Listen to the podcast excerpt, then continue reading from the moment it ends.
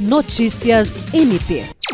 O Ministério Público do Estado do Acre, por meio da Procuradora-Geral para Assuntos Administrativos e Institucionais, Rita de Cássia Nogueira, se reuniu nesta terça-feira, 14 de fevereiro, com a diretoria do Serviço Nacional de Aprendizagem Comercial do Acre, ocasião em que foi proposta parceria para a próxima edição do MP na comunidade, em alusão ao Mês das Mulheres.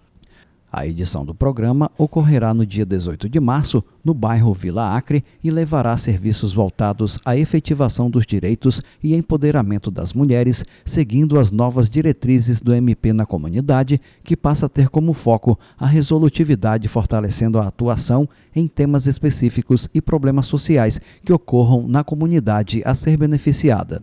De acordo com a Procuradora-Geral Adjunta, a realização do projeto com essa temática é muito significativa, levando em conta os altos índices de violência contra mulheres no Acre, sendo fundamentais ações conjuntas para o enfrentamento desta realidade. Jean Oliveira, para a Agência de Notícias do Ministério Público do Estado do Acre.